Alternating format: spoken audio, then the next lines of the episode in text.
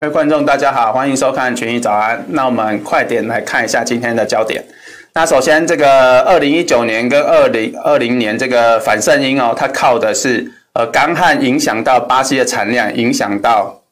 呃中国的一个需求，因为中国当时是有洪灾跟台风哦。那这个中国需求的一个上升，当然跟美中的一个贸易协议也是有关系哦。所以当年是有缔造一个蛮大的一个波段行情。但是我们现在很清楚的知道，说近期因为中国需求是下来，那生猪也是供供给超过需求，所以这个需求是持续的一个下降啊。美国最近公布的出口数据，其实呃都是明显的较去年有明显的滑落。那二零二一年跟二二年反正要靠什么涨？我们等下会提到。再就是。普丁是要求十一月八号要逐步开始增加欧洲的一个天然气供应链，因为从十月底到十一月七号，欧呃俄罗斯这边会放假，放那个有薪假，那他们主要就是对抗疫情。那十一月八号开始会逐步的一个开始增加欧洲天然气。不过我们认为这个放话虽然看起来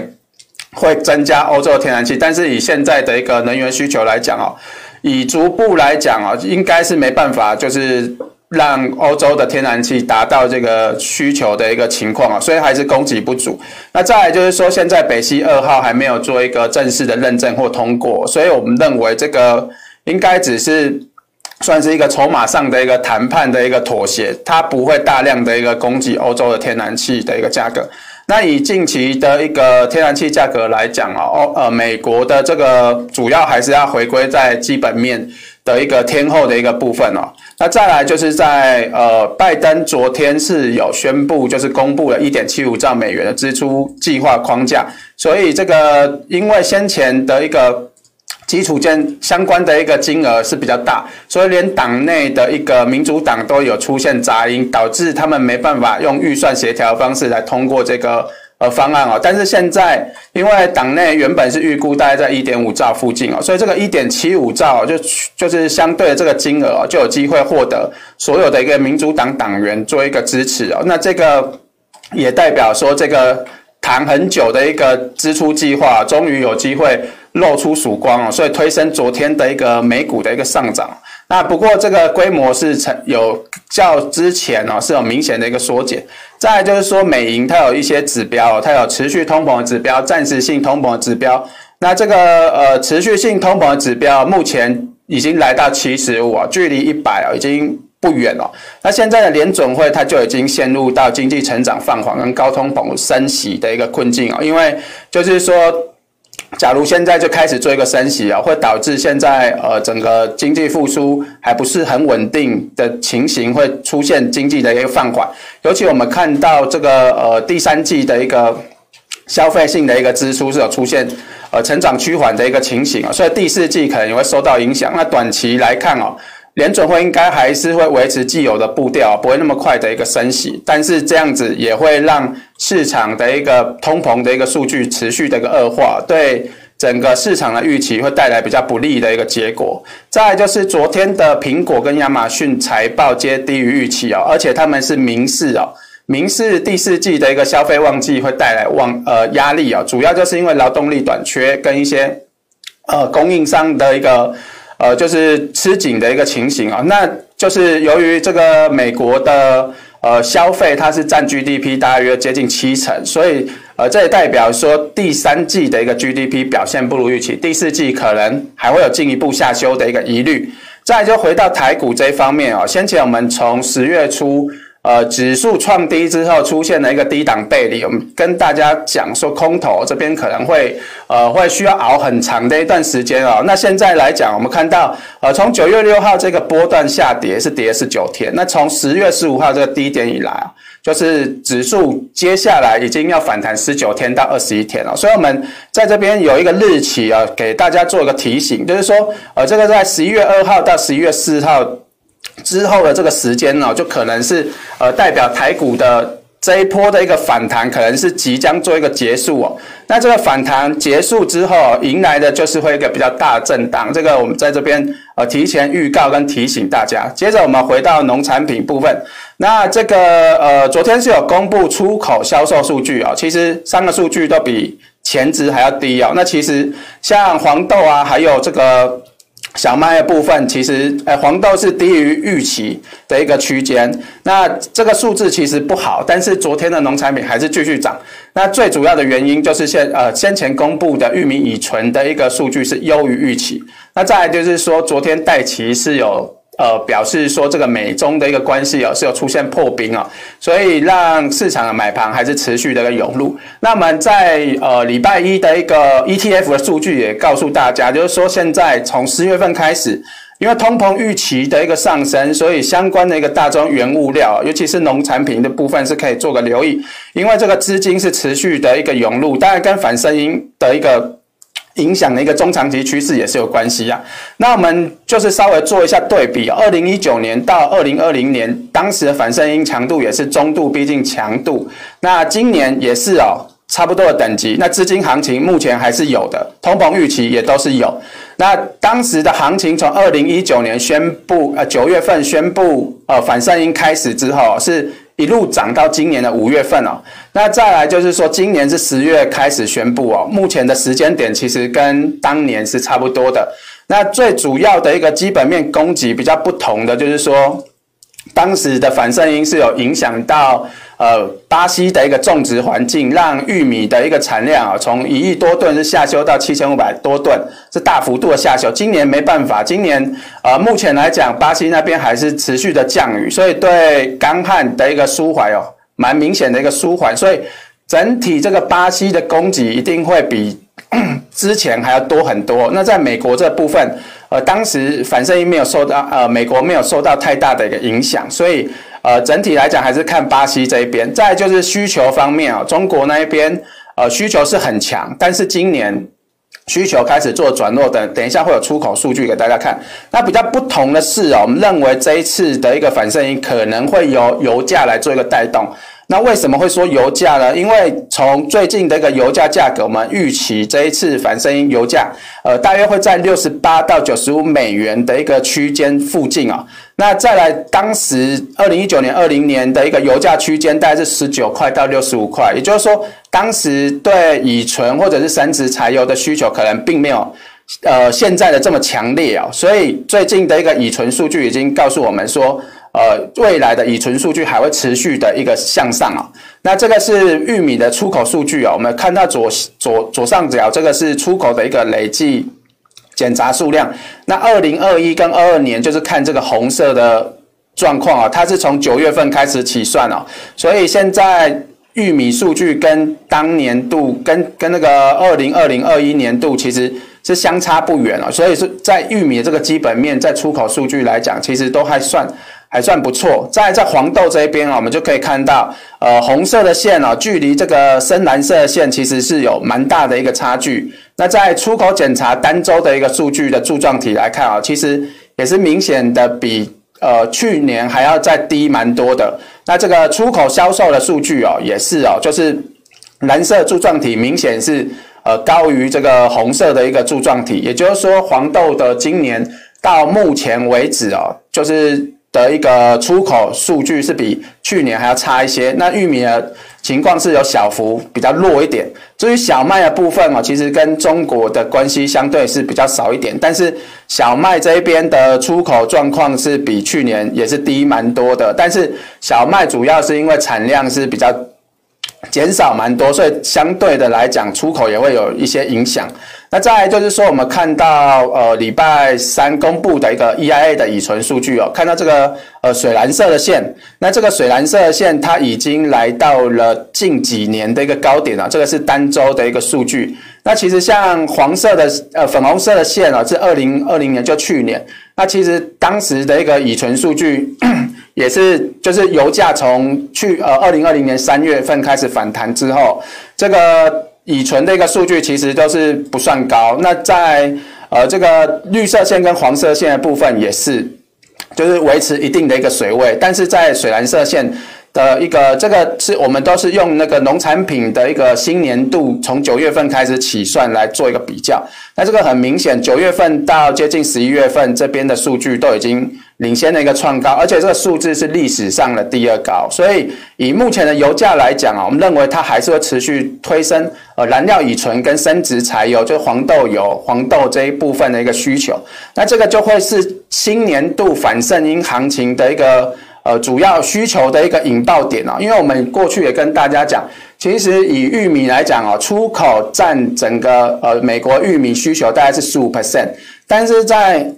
燃料乙醇这边的占整个需求大概是三成多，接近四成哦。那以呃这个 WSD 十月份报告来看啊，今年度预估应该是占三十四点六 percent 左右，就红色框框这里。那再在黄豆这个生质柴油部分哦，右边这边是黄豆油，黄豆油这边预计的生质柴油使用量在新年度预计会比去年大概增加百分之二十五 percent 啊，这个也是跟油价比较有关系，所以我们认为说今年反正应该是聚焦在呃这个生物燃料，而不是聚焦在出口这一方面哦。那目前来看哦，黄豆的一个价格还在低档。震荡的一个主底，那月线带来压力还是持续，所以可能还要整理一阵子。那至于在玉米的部分哈，它已经 在昨天的一个报告里面提前预告，它就是已经来挑战五月七号以来的一个下降趋势线，而且它已经突破，就代表说这个中期的呃盘跌趋势已经遭到了一个扭转，就正式开始做一个翻多。小麦部分还是持续的一个震荡走高偏强，因为基本面还是。非常的强。那至于在咖啡的部分啊，这投资人有问到，最近的咖啡就是在巴西持续的降雨，所以这个干旱哦已经疏解的差不多。那加上 虽然说这个呃越越南这边的产区是有受到影响，但是已经有越来越多的咖啡贸易商或者是加工厂商啊，他们是认为说，呃新年度的咖啡可能不会出现供给短缺啊，所以造成最近的咖啡价格相对是。呃，就是属于一个高档震荡的一个走势哦。那以目前的一个策略来讲，我们认为就是还是 拉到盘跌轨道下缘之后，指标相对比较低，再做一个进场操作。那因为现在的走势是相对比较不容易再继续做一个创高，所以必须要做个留意。那再就是在铜的这个部分哦，先前的一个铜价出现大量的溢价，最主要就是呃有这个大宗商品的贸易商叫做托克集团哦，他们是。呃，大量的注销 LME 库存，造成这个铜价的一个深水大幅度的走高，来推升这个铜价。不过，我们看到这个呃，就是溢价出现之后，它已经有一些套利的一个行为，让最近的一个深水持续的下降，所以铜价短期上是相对有出现一些拉回。不过，我们也呃，这个就是呃铜那个深水的状况啊，之前是一千多，现在已经。逐步降到剩一百一十九，但是只要持续的一个溢价，就代表市场的供给是属于短缺的情形。那铜价相对就会比较偏强。那以走势来讲，我们上周是提到，就是说它大概会拉到呃月线到五十日均线啊。那最近的价格来到呃这个区间之内啊，就开始做个转强。那我们认为现在的一个能耗双控，呃将会让。整个供给啊，还是出现不足，那现在还是持持续的一个呃溢价状况啊，铜价有机会在这边出现转强啊，那可以继续做一个偏多的一个看待。至于黄金的部分啊，昨天公布第三季的一个核心 P C，那公布值是实际是四点五，预期是四点五，那前值是六点一 percent。那接下来今天晚上会公布九月份的一个核心 PCE 啊，预期会。呃，持续的一个走升，那我们认为这个通膨预期持续向上，对黄金来讲啊，都还是持续的一个震荡偏多的一个走势。那短线上就是在一千八百美元附近来做一个整理，因为市场在等待呃联准会的这个进一步的一个方向。再就是说天然气部分啊，就是有受到普丁暗示。呃，要逐步供给欧洲天然气啊，那我们也看到最近呃，美国天然气的一个价格跟欧洲有一点就是脱轨，就是欧洲已经它的一个对美国天然气上涨的一个激励来讲啊，已经出现了一个淡化，所以也就是说，目前美国天然气价格就要回归它的基本面跟天候情形。假如说美国天气开始出现转冷之后，这个价格就出现转强的机会。那整体来讲，短期的一个支撑还是看五点五附近哦。那拉到五点五支撑不破，还有继续做转强，甚至后续还有创高的一个可能。那至于在原油这部分哦，先前油价出现比较大拉回跟。呃，市场传闻说，就是伊朗跟欧盟哦是有谈到这个重启呃二零一五年核协议的一个谈判了，所以大家就认为说，现在的一个原油供需来讲哦，就是 需求是大于供给，大概一每天一百五十万桶。假如说伊朗回来了，大概会供给一百万桶，也就是说这个需求短缺的情形会出现明显收敛。不过这个。因为伊朗要回归这个呃原油的供给啊，其实还要通呃美国的一个同意。那以市场进一步的消息来看啊，美国要允许还有很长的一个路哦，所以短线上呃价格来到八十美元附近哦，也就是 OPEC 之前提到，就是说他们希望原油八十美元以上，他们才会继续呃想要赚这个钱哦，所以八十美元会是一个很大支撑。那近期来到这附近哦，又开始出现了一个转向。那短期，呃，在这个 OPEC 以及其他盟友预计第四季的石油还是会持续的一个收紧，它呃还是持续的一个偏多。那中期我们还是看九十到一百美元都是有机会的。那至于在回归美股这部分哦，昨天是有公布第三季的一个实质 GDP 的数据。那这个计划年增率是二点零 percent 啊，是低于市场预期二点六 percent。那前值是六点七 percent。最主要影响到这个呃第三季 GDP，最主要就是这个消费支出以及相关的呃就是企业的一个可豁免贷款或者是地方政府的补贴都有出现明显的缩减，所以让。消费有出现放缓，再来就是说消费放缓里面影响比较大，就是在汽车销售表现不佳，是呃这个消费支出放缓的主要原因哦。那我们刚才有提到，就是说呃为什么消费数据这么重要，就是因为大家在关注第四季的一个消费旺季。那以目前来讲啊，第三季的数据已经出现放缓，那第四季亚马逊跟苹果又已经提出示警啊，这个就会带呃第。所以呃，就可以看到第三季的 GDP 已经不如预期。第四季啊，原本大家认为会比第三季的成长会跳起来，但是现在可能跳起来幅度或呃，就是会比之前预期的还要低哦。所以对美股来讲，就会带来一些压力哦。这个是昨天公布的第三季核心 PCE。那再来就是说，昨天美股主要上涨的原因，就是第一个就是。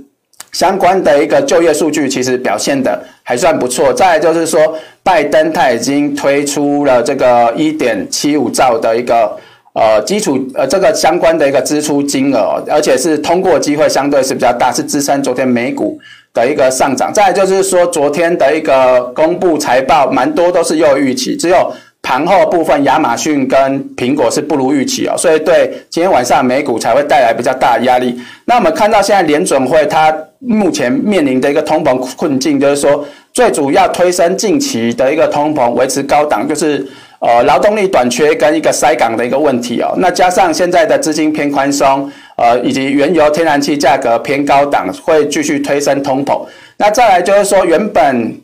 联总会是预期说，冬天结束之后，这个通膨就会降温。那现在冬天呢，可能会让这个疫情恶化，所以让实质通膨问题没办法解决。再来就是说，民众其实他不相信，就是这个通膨是。呃，暂时的，所以他们会大量的囤积商品。就是举个例啊，就是像我们台湾在疫情期间，大家不就是去卖场买呃卫生纸嘛？虽然说苏揆说卫生纸很多，但是大家还是把卖场做扫光。所以这个其实大家在担心通膨的问题啊，会去进而呃大量囤积的一个商品，来让通膨进一步恶化。所以现呃大家是现在是不太相信通膨是暂时的。所以短线上来讲，这塞港问题跟这个呃。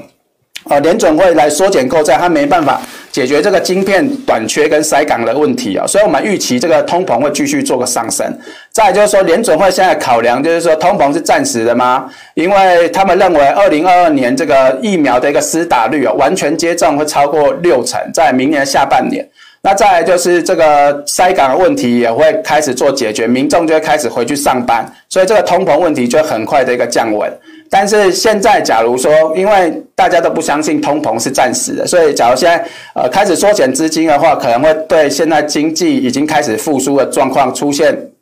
打击啊，经济就会出现呃停滞性的通膨，甚至出现衰退啊。但是现在最新的一个说法就是说，联总会官员啊，他有出来跳出来喊说，就是说，假如明年的一个通膨啊维持在四 percent 以上啊，这个官员升息两码的一个预期就会开始增加。因为以目前联准会的一个呃升息预期，大约在明年下半年才有可能升息一码。那现在随着这个加拿大的一个货币政策有出现转变之后，其实。呃，蛮多的官员进而也是让认为说明年可能要升息两次，这个就会冲冲击到呃金融市场的一个情形哦。那我们看到美银的这个暂时性跟持续性的一个通膨指标来看啊，其实暂时性的通膨指标已经连续六个月维持在报表状况是一百。那持续性的通膨指标，因为一开始大家还不呃，就是相信联总会说呃这只是暂时性的，所以持续性通膨是慢慢的升温。那近期在六月份左右的一个数据已经来到七十五，那后续可能来到一百之后，就会带来一些。比较升息预期差呃两次的一个预期，对金融市场就会呃带来一些冲击。那这个呃升息的预期主要还是债券交易员交易出来的。那最后呃可能也会逼着呃这个央行会做一个升息哦。那再来就是说美股财报这一方面哦，昨天有公布。值得比较留意的，就是卡特彼勒这一档公司是代表一个景气的一个金丝雀，通常它财报不错，景气就是代表还不错。那昨天公布的一个财报是让股价做上涨。那福特这一方面虽然是有晶片缺货，但是价呃财报方面也是不错。那万事达卡银行股。以及这个费半的成分股泰瑞达，也就是费半，呃，昨天涨最多，涨十一 percent 的一个公司。那这边财报也是优于预期哦。不过比较值得注意的，反而是在呃苹果这一方面哦，它这边是提到就是 iPhone 销售是逊预。